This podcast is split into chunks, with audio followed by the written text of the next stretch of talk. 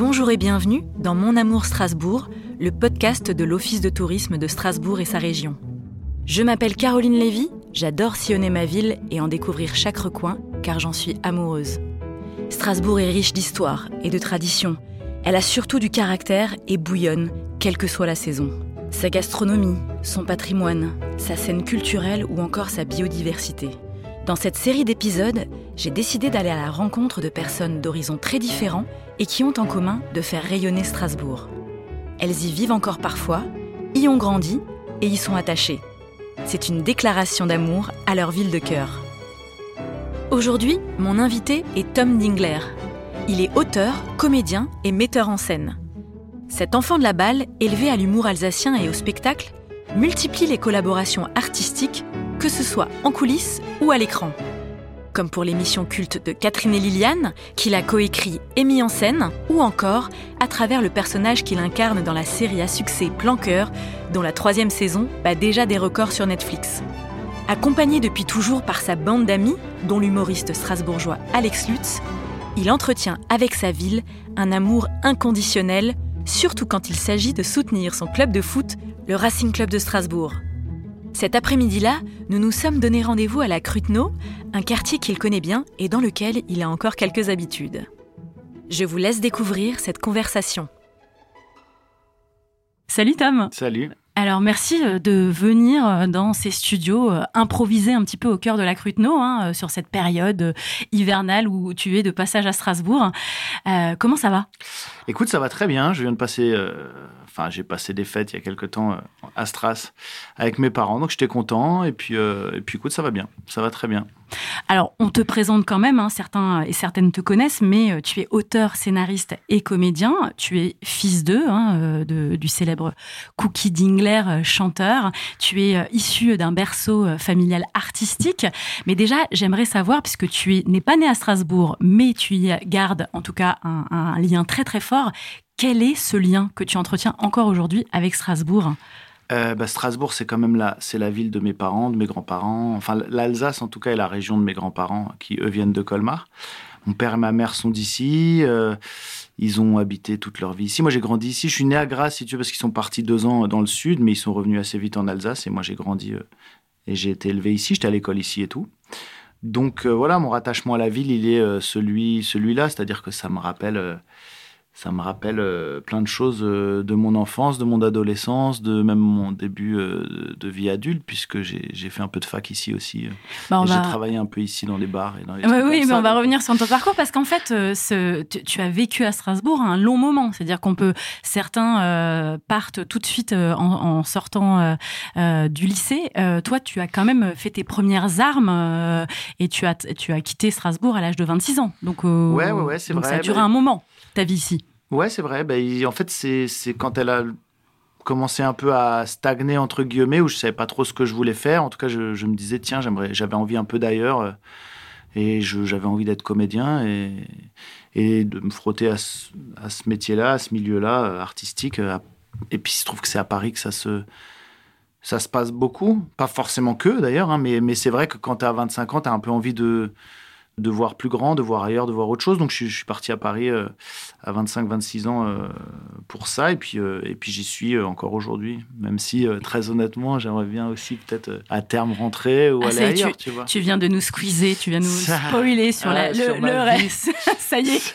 je veux rentrer à Strasbourg. Non, pas forcément rentrer à Strasbourg, mais voilà, en tout cas, je suis, en tout cas, je suis parti à un moment donné quand, quand vraiment j'avais, j'avais besoin de, de, de, voir autre chose. Quoi.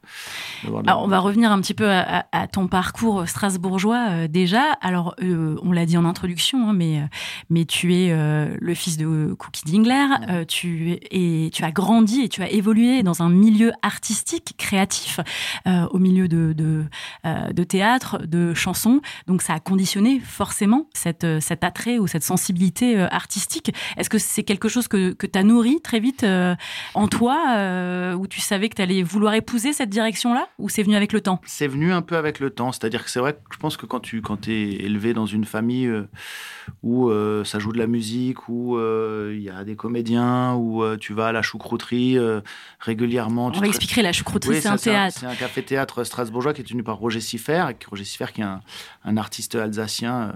Connu. Oui, une figure un peu de local. théâtre satirique un exactement, peu. Exactement, qui est d'ailleurs très inspiré du, du, théâtre allemand, du théâtre suisse, à savoir des satires politiques locales sous forme de spectacle. Euh, qui peuvent être des dîners spectacles ou des choses comme ça, et qui, du cabaret en fait, qui se fait, qui se fait beaucoup euh, euh, de l'autre côté du Rhin. Et il y a une grande culture à Strasbourg de ça. Il y avait avant, c'était avec Germain Muller et le Borobli. voilà, il y a, y a les scouts aussi qui font ça chaque année, une revue satirique de la vie politique locale et politique pas que d'ailleurs, mais de la, de la vie locale strasbourgeoise et alsacienne. Et c'est vrai que quand tu grandis là-dedans, si tu veux, ça te montre que tu as envie de le faire après ou pas.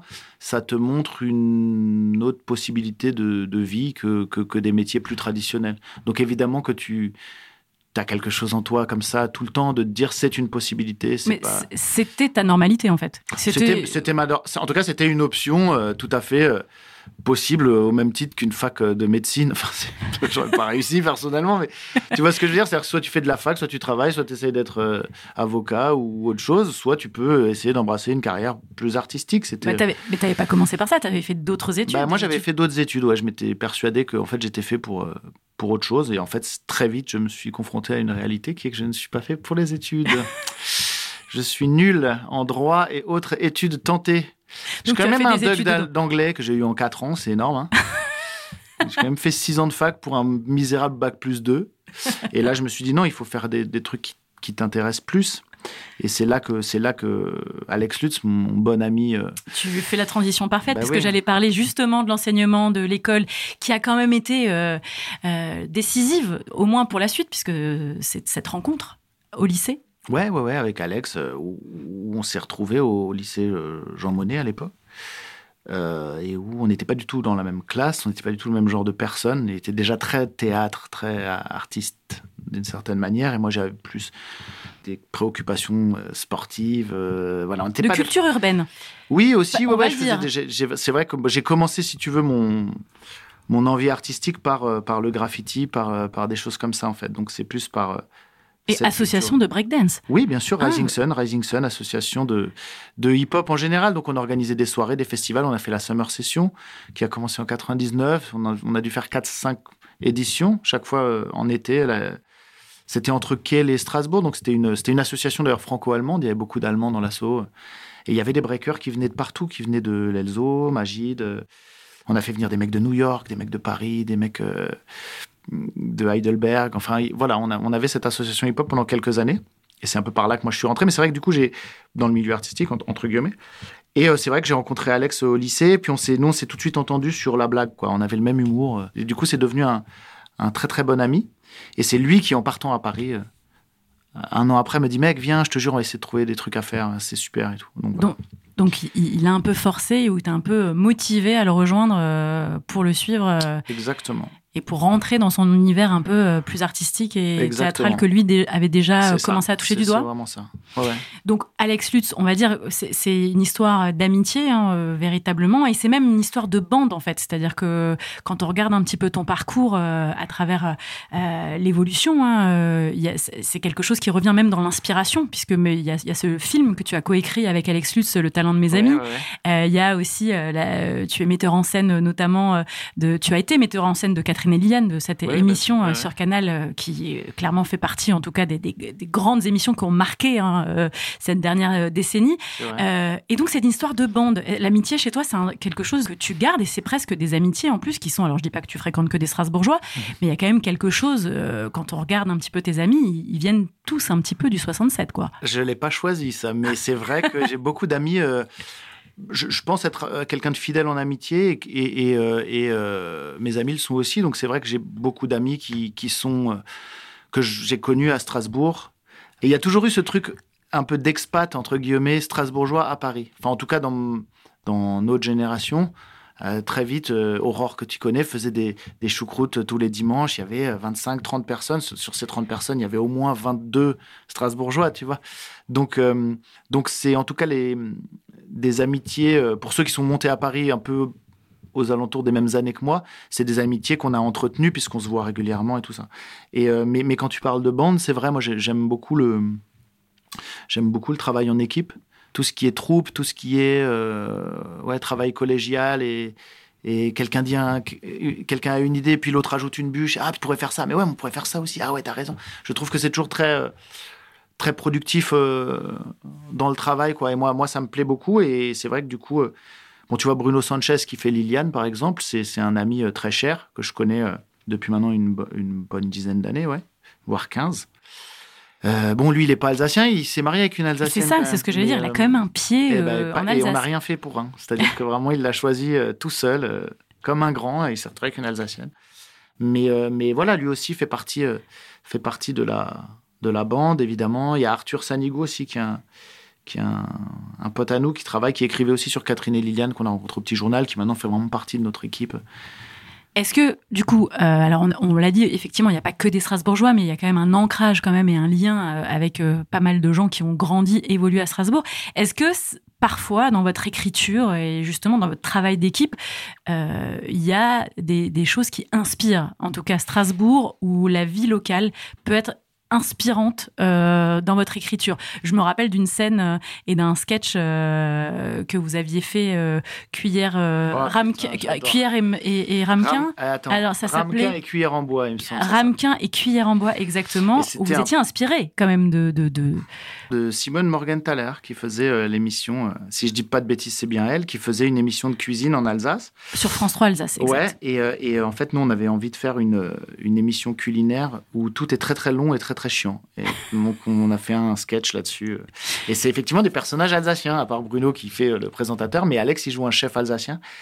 Et s'appelle, ouais, ouais. C'était un, un, épisode de Catherine et Liliane où en fait, elles, on partait dans leurs pensées et hop, elles se souvenaient d'une émission qui avait soi-disant existé et hop, c'était euh, ramequin et cuillère en bois et, euh, et où on fait euh, des chefs alsaciens. Donc c'est une vraie fierté de pouvoir imposer un accent alsacien à la télé nationale, tu vois, toujours. Et donc, je, trouve, je trouvais ça hyper marrant euh, de faire ça. Et, voilà, mais tu as aussi euh, Laura Felpin qui fait euh, des persos, bon, elle sur Insta, mais elle fait des persos alsaciens incroyables. C'est vrai, on est fan en tout cas. Ah bah, moi, je suis totalement, chaque fois. totalement fan. Alors du coup, ça, ça, ça est-ce que ça inspire un peu parfois votre écriture, ou c'est à la marge, ou c'est, vous vous rendez pas forcément compte? Oui, voilà, je crois pas qu'il y ait une, une volonté consciente de, de, de, se servir de l'Alsace pour écrire. Je crois que de toute façon, tu es, inspiré par par ce qui t'entoure ou, ou par ce que tu es. Donc forcément, si tu viens d'un endroit, euh, tu as des réflexes culturels ou des, ou des souvenirs qui font que euh, ça t'inspire d'une certaine manière, mais c'est pas, c'est jamais vraiment volontaire, tu vois. Si ce n'est que cet accent est vraiment excellent et que dès qu'on peut le placer, on trouve ça hyper drôle, tu vois, parce que c'est, parce que c'est, et c'est vrai que nous on a une tendresse. Euh, c'est jamais moqueur quand on fait des trucs comme ça, donc nous on a une tendresse pour là d'où on vient, donc c'est toujours. Est-ce que c'est une manière de le faire rayonner cette culture-là ah bah, alsacienne? Oui, alors c'est un grand mot de faire résonner la culture alsacienne en faisant des sketchs. Bah, d'une certaine manière. Euh, mais, mais, oui, d'une certaine manière, oui, parce que c'est. Euh, tu vois, quand c'est un pastiche d'une émission de Simone Morgenthaler, c'est que nous, ça nous a marqué quand on était gamin, tu vois ce que je veux dire. Donc, euh, ouais, c'est une manière aussi, de, à, notre, à notre échelle, de, de parler de, de notre région et de, et de ce qu'on a connu. Et pourtant, tu parles pas vraiment alsacien Non, je comprends un peu, mais assez peu, vraiment, très très peu même, je dirais. Parce que je, t'ai vu dans une interview euh, parler euh, de, justement de, ce qui définit le fait d'être alsacien, et tu disais que c'était pas forcément euh, le fait de parler la langue, évidemment. Non, bah, je crois pas. Hein. Je veux dire, il y, a de moins en moins de gens qui la parlent. évidemment que ça en fait partie, mais, mais et puis je trouve ça super quand, quand j'entends qu'il y a des, au même titre que dans le sud-ouest, il y a des écoles qui, qui, qui, qui, proposent des cours très tôt pour les gamins de, de, de langue culturelle. C'est, ça, c'est super. C'est-à-dire que je, regrette, bon, j'ai fait de l'allemand à l'école, mais j'étais un peu nul. Je regrette un peu, si tu veux, de pas parler alsacien. Mais en même temps, moi, c'est une génération bizarre parce que euh, nos parents, ils le parlent parce que leurs leurs parents à eux le parlaient couramment et leur parlaient en alsacien, mais ça s'est arrêté un peu à notre génération. Tu vois, moi, mon père, il parle un peu alsacien. Ma belle-mère, elle le parle extrêmement bien, mais à moi, jamais ça leur serait venu à l'idée de me Et comment t'expliques qu'à un moment donné, il y a eu cette rupture, en tout cas, qui n'y pas eu une envie de, transmettre à travers la langue euh Parce qu'il y avait, je pense, pas forcément une envie de notre part de l'apprendre quand on était plus jeune. C'était pas forcément cool de, parler alsacien. Et euh, d'autre part, euh, il y avait à un moment donné aussi une envie de la part des grands-parents, je pense, peut-être pas nos parents, mais de parler français. Moi, je sais que mon père, bah, c'est la génération au-dessus, mais moi, mon père, euh, sa grand-mère, lui parlait pas, ne lui adressait pas la parole parce qu'elle voulait pas le polluer avec l'alsacien. Elle ne parlait pas français. Donc, elle préférait ne pas parler à mon père plutôt qu'il entende l'alsacien. Bah, tu vois, on est quand même le fruit de guerres incessantes entre l'Allemagne et la France. Donc, à un moment donné, quand tu représentes quelque chose, bah, ta langue, elle, elle doit suivre aussi, tu vois. Euh, et, je pense qu'il y a eu un peu de ça à un moment donné. Et concernant notre génération, c'est juste qu'on ne trouvait pas. C'est plus tard, en fait, qu'on se dit, tiens, putain, en fait, ce serait trop cool de parler alsacien. Tu pourrais parler aux vieux, tu pourrais parler, euh, tu vois, voilà, j'étais en famille, ils parlent tous alsacien, tu vois. Et donc, tu es un peu exclu, tu te sens un peu exclu, tu dis merde. Mais euh, c'est venu assez tard. À 14, 15 ans ou même à 10 ans, jamais tu m'aurais fait parler alsacien, tu vois quand on interroge hein, les anciens, euh, enfin en tout cas les Strasbourgeois de cœur, hein, qui ont grandi à Strasbourg et qui ont quitté Strasbourg à un moment donné, ils se rendent compte de leur attachement une fois qu'ils sont partis. C'est aussi le cas, c'est-à-dire de d'avoir justement de vibrer euh, Strasbourg aussi euh, depuis que tu as quitté cette ville et à travers quelque chose qui l'incarne, quelque chose qui te fait vibrer, euh, qui est euh, euh, ton ton club de cœur. tu rigoles parce que tu sais très bien de quoi je parle. Tu, sais très bien où je veux en venir. Je parle du Racing Club de Strasbourg, évidemment le club de foot strasbourgeois que tu ne que, que, tu peu importe où tu te trouves, tu vas forcément les soutenir. Et, évidemment, un seul amour est pour toujours, bien sûr. Comment t'expliques cet attachement-là et que ça te fait à ce point vivre et vibrer? Euh, écoute, ça me, ça me, en tout cas, en tout cas, il y a, y a un moment donné, on s'est, il y a eu cette descente aux enfers en cinquième division, qui était terrible, et euh, il y a un amour qui est revenu à ce moment-là en disant c'est pas possible. Donc, donc j'ai suivi leur, leur, euh, leur remontée en fait, j'ai suivi les matchs de remontée en national, en, enfin en CFA même, hein, depuis le CFA et tout. Et, voilà, et puis en fait, on s'est, on s'est organisé avec un pote à moi qui est journaliste alsacien aussi, euh, qui s'appelle Mathieu Bock et qui me dit mec viens on va faire un peu les déplacements et tout c'est trop sympa euh, on est en national il y a vachement d'équipes en région parisienne on y va. Et donc c'est en faisant ces déplacements là autour de Paris qu'on s'est rendu compte qu'il y avait beaucoup de gens comme nous qui étaient euh, alsaciens de cœur ou, expatriés entre guillemets hein, je suis un gros mot expatrié mais ou qui venaient d'Alsace et qui suivaient le Racing en fait mais d'ailleurs en tout cas de Paris. Et donc du coup on, a décidé de, se former en association et qui est la Pariser Section, et c'est la, c'est la première euh, association euh, officielle euh, de supporters du Racing. Vous êtes quand même nombreux, hein. j'ai regardé votre page Facebook, il y a près de 1400 personnes qui vous suivent. Alors je ne sais pas si tous font partie de l'association. Tous, tous ne sont pas encartés, mais, alors le Covid a, fait un peu de mal, mais avant Covid, on essayait de faire des, des, choses, des, soit des déplacements, soit soit des euh, projections de matchs euh, dans des bars euh, à Paris ou des choses comme ça. On était, il me semble, plus de 200. Là, on est descendu un peu forcément avec le, le Covid a fait 200 vous déplacez? Non, pas ah déplacés, mais 200 encartés, si tu veux. D'accord. De, genre membre officiel de l'association. Donc le principe, c'était soit vous vous déplaciez pour des matchs, soit vous vous réunissiez à Paris dans des bars pour regarder les matchs. Il y a des bars à Paris qui diffusent ces matchs. Écoute, il y a l'Alsacien qui diffusait ça et on avait notre petit QG avec Raoul qui, qui avait un qui s'appelait Les Quatre Chouettes, super tard flambé. Et, euh, et, Raoul, euh, il, bon, mais là, on n'était pas beaucoup parce que le bar est tout petit, mais il nous sortait parfois un écran. Bon, il n'aime pas le foot, mais il nous sortait un petit écran quand il y avait des matchs du Racing. sinon, on faisait des déplacements, ouais, des trucs comme ça. Mais donc, c'est un peu comme ça aussi, à travers le Racing, qu'on s'est retrouvés tous avec cette appartenance euh, à une région, tu vois. Moi qui rentre beaucoup, mais il y a beaucoup de gens, si tu veux, qui vont beaucoup moins en Alsace et qui, qui, qui se sentent euh, alsaciens aussi grâce à ça et ça leur rappelle euh, des choses. Donc quand il y a PSG euh, Strasbourg. Ah bah on y va. Le, le, le, Mais ton cœur il va où? Bah, il va complètement au Racing. Ah, complètement, j'ai bah, enfin, on est d'ailleurs, quand on y va, on va tous, toujours en parcage. Hein. On est dans le parcage visiteur et puis, et puis c'est super parce qu'il y a vraiment beaucoup de Parisiens, beaucoup d'Alsaciens à Paris, donc c'est super chouette. Donc le foot, quoi. Peu importe où tu te trouves. Je, ouais, ouais, ouais, c'est Je t'ai déjà croisé en train de regarder euh, un match de foot euh, sur ton téléphone. Euh. Sur une plage où il y avait Biarritz.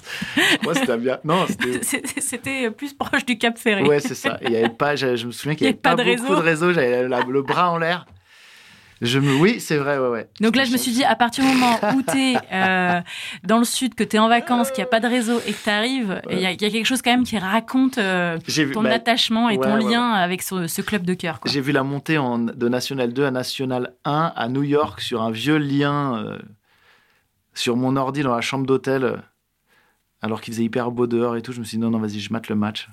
C'était trop important pour moi. Je préférais rester devant, devant mon écran. On est donc là, je l'ai dit, on, enregistre depuis euh, les studios à Strasbourg. On est au cœur de la Cruteno. On n'est pas super loin du théâtre de la Choucrouterie. On n'est pas très loin du théâtre du TJP. Euh, et on n'est pas très loin de là où tu habitais, je crois. Tu habitais à la Cruteno quand, quand tu étais petit Alors j'ai habité au Neudorf quand j'étais petit. Ensuite, j'ai habité un petit peu au quartier des musiciens, entre la, enfin près de l'orangerie, un peu plus loin là. Et après, effectivement, quand je suis allé habiter avec mon père, c'était à la Cruteno, donc vers, euh, je dirais, 14, 15 ans, 14 ans. Donc on n'est on est pas si loin. Ah non, pas loin du tout. Et quand tu reviens, tu reviens quand même plusieurs fois par an. Tu l'as dit déjà au moins pour soutenir, pour voir ta famille et soutenir euh, ton club de cœur, le Racing Club de Strasbourg. Mais quand tu viens, forcément, tu as euh, des passages obligés, euh, des spots de cœur aussi où t'aimes où t'aimes un peu aller pour bien manger, parce qu'on en reparlera. Mais les, les, on va dire les, les, recettes alsaciennes font partie quand même de ton quotidien et tu aimes toi-même les cuisiner. Oui, ça va. Disons que j'ai une très très bonne recette de de Spätzle qui me vient de ma belle-mère et qui lui vient, elle, du, de l'auberge de Lille. Ah oui. Donc, Donc ça déconne pas. Euh, non, ça déconne pas du tout. C'est une recette de 3 étoiles Michelin. La Spätzle 3 étoiles. Quoi. Exactement. Oh. Et euh, c'est assez simple, hein. tu t'en doutes, ça reste des spätzle, mais c'est. Ah bah, on peut expliquer ce que c'est que nous on en sourit, on sourit parce qu'on sait évidemment ce que c'est les spätzle, mais. Oui, c'est des, des, pâtes fraîches alsaciennes euh, avec à base de, de farine, d'œufs et de fromage blanc. C'est un peu comme un gnocchi, mais si tu veux, t'as pas la pomme de terre, donc c'est beaucoup plus aérien. Et tu fais ça, et puis après, tu fais revenir euh, à la poêle avec du beurre, des lardons, ce que tu veux, quoi, des mhm. oignons ou rien. Tu manges ça en accompagnement. Et quand je vais en, effectivement, quand je viens, j'aime bien aller au Pont Corbeau parce qu'ils ont une cave euh, incroyable. Et de vin nature. De vin nature, ouais, des trucs super et à des prix plutôt raisonnables. Euh, et, c'est vrai que voilà, puis l'accueil est toujours sympa, tu manges bien, c'est simple hein, toujours, mais et une carte 100% alsacienne. Hein, ouais, complètement. Et là pour le coup, tout est fait maison, tout est super. Donc ça j'aime bien. Il y a le le cordon bleu des trois chevaliers très bon aussi. C'est une institution, on va dire. Voilà, moi j'ai connu la victoire à l'époque. Donc là, pour le coup, on est sur les quais et on continue, on, poursuit son parcours sur les quais. Tu hein, peux faire rentrer, tu peux faire choucroute au pont Corbeau avec un peu de pinard. Ensuite, tu as envie de te faire un cordon bleu, dans la foulée. fou. Tu vas aux trois chevaliers. Tout ça à vélo, hein, parce que bon, euh, puisqu'on a bu un petit verre et il euh, faut faire attention. Ensuite, tu peux continuer jusqu'à la victoire si tu veux comparer ah les deux cordons bleus. Là, c'est une ligne droite. Là, c'est une ligne droite. Sur les quais. Ensuite, tu peux aller digérer en allant te baigner aux bains municipaux. Ils les ont refaits, là, c'est magnifique alors tu, ça dépend à l'heure à laquelle tu vas. C'est ce que tu vas après avoir pris le cordon bleu. Ça, c'est toi, qui, vas. Oui, les bains municipaux, évidemment, hein, c'est devenu. Ils ont réouvert leurs portes euh, en novembre et c'est. Euh, Il paraît que c'est magnifique. C'est absolument dingue et ils l'ont réinventé en conservant, euh, en tout cas, le, patrimoine et, évidemment, on vous invite à vous y rendre. Moi, j'aime bien, j'aime bien pour sortir, j'aime bien aller au, FAT. Donc des lieux cultes et des lieux, de passage quand tu quand es là. Puis sinon, il y, a la, il y a la grosse baloche qui est tenue par Régis, qui est quelqu'un avec qui moi j'avais travaillé euh, à l'époque au Frère Bertom. Donc, quand tu euh, étais toi-même quand j'étais serveur, serveur euh, j'étais serveur au Frère Bertom en même temps que ses études, hein, qui, qui étaient quand même tu rigoles, ça te fait ça. Ce qui me fait rire, c'est le, mot étude, euh, genre le, job étudiant, alors que j'allais pas du tout à la fac et que j'étais nul. Mais en tout cas, je bossais au frère Bertom avec Régis, qui maintenant ouvert en la plein, En plein cœur quand même de, de, la rue des Tonneliers, euh, où euh, il y a un restaurant à côté de l'autre et c'est quand même un, coin de la gastronomie quand même strasbourgeoise dans cette rue. Oui, bien sûr. Rue des Tonneliers. Oui, ouais, carrément. Oui. Carrément. Ah oui, c'était la première binge, c'était la deuxième maintenant. Il en a une deuxième et il a donc cette grosse baloche rue des Orphelins, qui est pas loin de là où on est d'ailleurs. Exactement, près de la Cruteno. Et où c'est sympa pour voir des coups. Et puis voilà, puis il est toujours génial, toujours un plaisir de le voir. Et manger une petite euh, flamme cuche, tarte flambée. Mm. C'est un peu ton. T'aimes bien ça La tarte flambée? Ouais. Ouais, j'aime ça, bien sûr. Je te dis, j'ai même trouvé un endroit à Paris euh, magnifique qui en fait des super. Et qui diffuse les matchs du Racing. Apparemment, pas, ah, tout, le pas tout le temps. ouais. Il faut négocier. Il faut négocier. On va revenir, si tu veux, euh, Tom, sur sur alors ton parcours, on, l'a abordé, hein, on a compris que, que c'est en arrivant à Paris que les choses se sont un peu euh, accélérées, on va dire, et, en, compagnie de. Et définies surtout, enfin. De ton compère de toujours, Alex Lutz, et avec qui tu, tu continues de travailler hein, récemment. Donc, on t'a vu, enfin récemment, ces dernières années en tout cas. Euh, donc, scénariste, on a dit le, du talent de mes amis. Euh, tu as joué aussi dans, dans Guy mhm. qui, qui, lui a valu notamment le, le César euh, du meilleur acteur. Mhm. Euh, tu as aussi euh, joué dans La Vengeance au triple galop, qui est une parodie, qui est une parodie de La Vengeance aux deux visages, hein, qui a marqué notre jeunesse pour ceux qui sont dans les années 80. Et on te voit également depuis depuis plusieurs semaines à l'affiche de d'une série qui a fait un carton hein, et dont la saison 3 est, est déjà sur Netflix, Planqueur. Ouais, ouais, ouais, c'est la saison 3 et la dernière saison, donc. Euh, l'ultime saison. L'ultime saison est sortie euh, début janvier, le 1er janvier. Et alors, sur Netflix. Euh, raconte-nous un petit peu. Alors, ceux, et celles qui n'ont pas encore regardé cette saison 3 ou qui n'ont pas encore lancé cette série, tu, tu, tu, es qui? Alors, moi, mon personnage en saison 3, il est toujours plus ou moins au chômage. Je distille un peu des, comment dire, des conseils de vie un peu à tous les personnages. J'ai acquis une espèce de sagesse dans cette saison. Tout ça depuis ta petite cabane euh, dans le jardin. Tout ça depuis ma petite cabane dans le jardin. Et puis je veux pas spoiler, mais en fait après, euh, on se rend compte que j'ai un certain talent pour construire des petites cabanes. Euh, et ça va un peu aider notamment certains personnages. J'en dis pas plus. Et j'ai une, c'est pas une histoire d'amour, mais j'ai une histoire un peu de d'amitié avec une star mondiale dans la saison 3, je ne le dis pas. Mais... tu, donc tu, tu, nous invites en tout cas à, la regarder, à la regarder maintenant qu'elle est en ligne. Du coup, le, le, le fait euh, d'être visible sur Netflix, euh, ça a ouvert d'autres portes? Est-ce que tu t'es senti euh, bah, forcément plus visible, plus reconnu Alors oui, évidemment, tu as un truc qui est que la, la, force de Netflix fait que tu es diffusé immédiatement dans, je crois que c'est 198 pays ou en 98, je sais plus, vraiment, c'est un truc de fou. Évidemment, c'est mondial, c'est immédiat. Voilà, donc tu te retrouves en fait, euh, euh, ouais, plus vu, euh, reconnu dans la rue. Alors ça reste toute proportion gardée si tu veux, mais c'est vrai que, en tout cas, quand les saisons sortent ou quand la première saison est sortie, dans la rue on te reconnaît. on m'a reconnu au J'étais au Mexique, on m'a reconnu au Mexique. c'est vrai que la, série, pardon, a, a fonctionné. Elle a été vue, je crois, la première saison plus de 15 millions de fois. Euh, J'ai pas les chiffres exacts en tête, mais si tu veux, il y a évidemment que c'est une c'est euh, un rayonnement qui est pas le même que quand tu fais un film euh, d'auteur ou un truc, euh, tu vois. Non, mais puis surtout que tu étais sur l'écriture, sur le, la mise en scène, donc un peu moins sur le devant de la scène. on va dire que tu étais souvent plus dans l'ombre, même quand tu es dans Guy, on te voit peu. je crois qu'il y a une ou deux scènes où on te voit. Mais sinon, dans ce film qui a eu un, très gros succès aussi et qui a été plébiscité, hein, euh, en tout cas, le film guide Alex Lutz, c'est vrai qu'on on, t'entend beaucoup, mais on te voit pas. Ouais, ouais, mais c'est le principe. De, enfin, le principe du film, c'est un faux documentaire euh, d'un fils qui va à la rencontre de d'une ancienne star pardon de la de la chanson et il pense que c'est son fils euh, il pense que c'est son père biologique pardon et du coup c'est le principe du, du, faux documentaire donc on a la sensation que c'est moi qui tiens la caméra. Donc ça qu'on m'entend, mais on me voit assez peu, à part quand la caméra se retourne parfois par moment et à la fin notamment. Mais euh, mais oui, oui, c'est vrai que c'est vrai que j'ai pas finalement j'ai pas beaucoup tourné avant de faire ce plan cœur. Euh, après, c'est c'est pas euh, comment te dire. C'est pas un tremplin incroyable. Tout d'un coup, tu deviens pas quelqu'un de, de, qui compte dans le cinéma français ou dans le, dans le paysage audiovisuel. Il faut tout continuer à, à travailler, à faire tes, à faire tes preuves. Euh, voilà, passer des castings, essayer de faire des choses. Mais après, ça, dépend de tes envies aussi. J'imagine que entre l'écriture, la mise en scène et euh, le jeu euh, d'acteur, tu trouves un équilibre en faisant les trois. Il y a, quand même quelque chose de prédominant dans, ce que tu aimes faire. Te demander qu'est-ce que tu préfères entre les trois, ça ah. paraît d'être une question un peu bateau, mais peu arrivent à jongler entre les trois quand même. Écoute, moi, je trouve que, enfin, moi, j'essaie vraiment de me faire, de, de, de de me faire porter par, euh, par euh, l'envie, quoi. C'est-à-dire que tout à coup, si, euh, si, si le projet dans lequel je, peux potentiellement jouer m'excite en tant que comédien, parce que le projet est cool, parce que tout d'un coup, tu as, des super costumes, ou le scénar est génial, ou, ou les scènes sont cool, ou tu, tu vois, je, je, vais, je vais m'éclater à le faire, ou ça, ça va vraiment me, me, driver. Euh, si c'est pas le cas, bah, ça va évidemment plus m'emmerder et je vais vouloir faire autre chose. par exemple l'écriture. L'écriture c'est pareil, j'ai pas du tout, euh, comment te dire, j'ai pas besoin d'écrire, au contraire. C'est-à-dire que ça me fait pas. Moi, le délire des mecs qui font, ouais, moi j'écris tous les matins, j'ai besoin de poser mes idées sur un. Moi, c'est pas du tout mon cas, quoi. C'est-à-dire que c'est. Euh, j'aime pas ça, je trouve ça difficile et compliqué et chiant.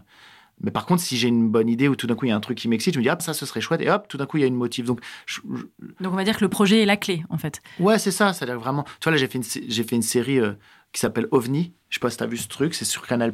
C'est dans les années 70 avec Melville Poupeau. Il y a des super euh, costumes. J'ai une moustache, des roues flaquettes. Je conduis une Simca 1200. Je me fais euh, attraper par des extraterrestres. Il y a une pluie de, de flamants roses qui tombent autour de ma voix. Tout d'un coup, tu dis génial, quoi, avec un super réal, des auteurs incroyables. Euh, euh, tout à coup, je me dis, ok, wow, trop bien de jouer là-dedans, quoi. Après, si tu fais un autre truc où c'est un peu plus naze, tu dis, bon, acteur, c'est pas toujours marrant, quoi. C'est pas faire la fine bouche, c'est vraiment juste être.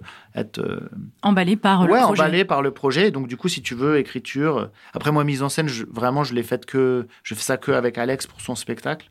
J'ai pas du tout envie ou, ou de, de, monter des spectacles ou de mettre en scène des spectacles. C'est pas ce qui m'éclate le plus, tu vois. Et je ne suis pas certain d'être capable de le faire. Là, c'est de la mise en scène dans le sens où c'est spectacle humoristique, seul en scène, c'est plus un œil, un recul. Et c'est plus chouette de travailler comme ça, ça, ça me plaît. Donc, on va dire que c'est entre, jouer ou écrire, ça va dépendre vraiment de, de l'envie du moment et de l'excitation du projet, quoi, tu vois est-ce que euh, on peut imaginer à Strasbourg demain peut-être un projet qui émergerait, qui serait, qui inspirerait une écriture euh, qui, ou qui serait tournée ah. à euh, Strasbourg?